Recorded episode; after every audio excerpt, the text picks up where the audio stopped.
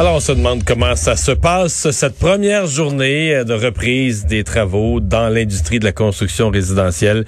Éric Côté, PDG de la Corporation des entrepreneurs généraux du Québec, est avec nous. Bonjour. Bonjour. Est-ce que vous avez des premiers échos des chantiers?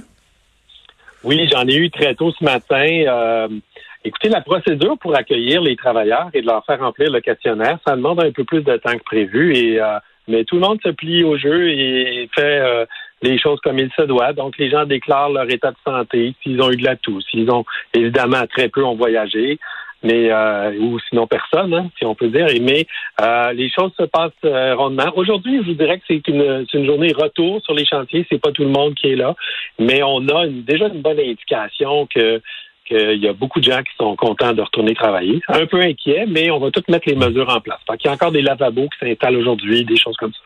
OK, vous êtes un peu inquiet, est-ce qu'il y en a qui sont carrément pas rentrés? Est-ce qu'il y a un pourcentage de travailleurs qui ont préféré euh, s'abstenir? Euh, ben, j'ai entendu certains échos, je peux pas vous dire en pourcentage, là, mais euh, pour plusieurs, aujourd'hui, c'est le début de, comme on dit, on a emballé les chantiers le temps qu'on est parti il y a un mois. Là, on, on remet en place les choses et on installe les mesures et les, les travailleurs, je pense, vont commencer à arriver un peu plus demain et euh, graduellement au cours de la semaine, le temps que le chantier s'organise aussi. Donc, il y, a, toutes sortes de chantiers. Hein. Il y a des chantiers dans le fond, ça n'a pas, construit beaucoup aujourd'hui. C'était surtout la réinstallation des chantiers. Ben, il y a des gens qui parlaient de couler de béton. Il y a déjà des choses qui se faisaient, mais d'aviser les gens, là, euh, je pense que le travail va augmenter, la productivité va augmenter au cours de la semaine. Parlons-en de la productivité. Est-ce que ça a été évalué, là? Parce que je veux dire, euh, à chaque fois qu'on ajoute des mesures, de la distanciation, des complications, des ports d'équipement, veut, veut pas, il y, a des, y a des secondes et des minutes qui se perdent, il y a des activités, des opérations qui deviennent plus compliquées. Euh, la perte de productivité, est-ce que c'est marginal, 2-3% Moi, j'avais l'impression que ça pourrait être plus que ça, une perte de 10-15% dans lequel cas, on peut difficilement ne pas la faire apparaître quelque part sur les coûts de construction. Ben, c'est sûr qu'elle va apparaître. De, premièrement, on s'attend à ce que les travailleurs travaillent avec euh, plus qu'on j'appelle ça le hâtez-vous lentement. Là. Les gens doivent faire attention quand ils s'installent de ne pas être à proximité des autres. Donc, on a déjà euh, un ralentissement de la cadence de travail comme tel. Donc, quelque chose qui prendrait 10 heures à faire va peut-être prendre plus de temps pour éviter qu'on soit trop proche et tout ça. Donc, euh, ça, c'est difficile à mesurer. On va le voir au cours des prochains jours. Euh, déjà, nous, on a des travailleurs, euh, des employeurs, en fait, qui travaillaient sur des chantiers, sur les hôpitaux. Et ils devaient déjà appliquer ces mesures-là. On n'a pas beaucoup entendu parler, mais il y a de la construction qui se faisait dans les hôpitaux pour des champs, des choses comme ça. Ces gens-là euh, ont quand même observé, on parlait de 10 à 15 de, de ralentissement, plus les gens qui ne sont pas là aussi qu'il faut compenser. Donc, il y a quand même des chiffres qui va nous rester à valider. Là, on va voir parce qu'il y a des plus gros chantiers, euh, c'est différent de plus petits chantiers. Mais on voit rapidement qu'il y a quand même une diminution de la cadence puis de la productivité. Bon le, retard, les quatre semaines perdues.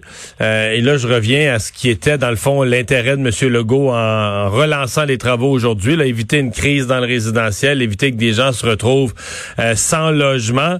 Euh, Sentez-vous que vous allez être capable de livrer à tous ceux qui attendaient, par exemple, une maison pour le 1er juillet, puis qui, attendant leur nouvelle maison, se sont pas signé un nouveau bail, là, allez-vous être capable de leur livrer leur maison pour que des gens se retrouvent dans le vide?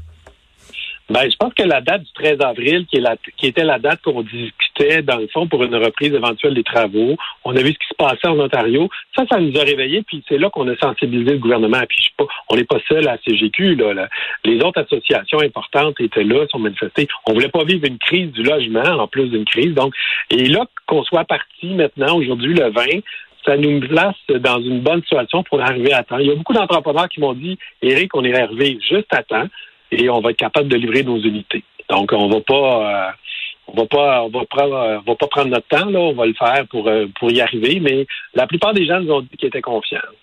OK, donc on va pouvoir rattraper la, la situation.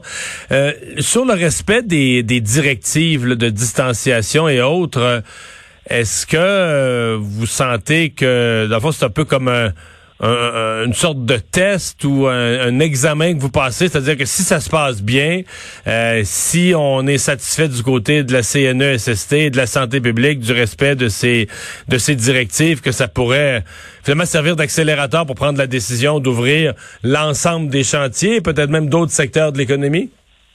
c'est un peu ce qu'on a plaidé au gouvernement, au comité de relance, il y a maintenant euh, presque deux semaines, en leur disant, écoutez, il y a des chantiers qui ont opéré pendant l'interruption sur les hôpitaux et on n'a rapporté aucun cas euh, d'infection sur les travailleurs qui étaient sur nos chantiers d'urgence euh, prioritaires. Donc, on se dit, il est possible de le faire en toute sécurité dans des milieux même où le, virus est en présence, là, donc un hôpital. Euh, euh, et on, on a fait valoir ça. Oui, on a pas. C'est un test. C'est vraiment un test cette semaine.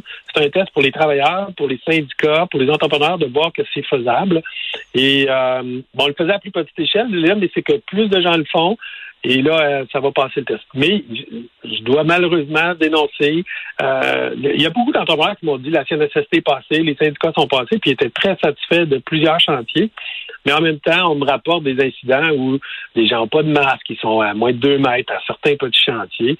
Euh, pour un plus grand chantier, il y a quand même beaucoup de monde. Et là, je pense que les gens sont sensibilisés. C'est peut-être sur des petits chantiers où qu'on essaye peut-être de faire ça en vitesse. Puis demain matin, le travail va être fini. Là, c'est important là que peu importe la grandeur du chantier, que les gens prennent les mesures. Parce que vous savez ce qui arrive. Hein. Si un chantier, a quelqu'un qui s'infecte, qui, devient euh, positif ou à la COVID, on va être obligé de fermer ce chantier-là, ultimement, pour faire tout le nettoyage du chantier. Que ce soit une maison familiale ou une tour à condo, il y a des conséquences sur la négligence par rapport aux mesures. C'est pas juste d'avoir un ticket, c'est que les gens ne voudront pas y aller parce que ça va prendre un nettoyage. Toutes les personnes qui ont été en contact avec la personne infectée vont aussi devoir être en quarantaine. Donc, les travailleurs qui prennent une chance là, de dire ah non c'est pas grave, ben, ils vont, ils pourraient se retrouver eux forcés d'aller en quarantaine parce qu'ils ont été en contact avec quelqu'un qui a eu la COVID.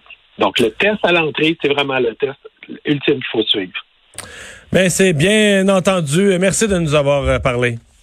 Merci. Éric Côté de la Corporation des entrepreneurs généraux du Québec. Euh, on va aller à la pause, la chronique de Gilles Barry au retour.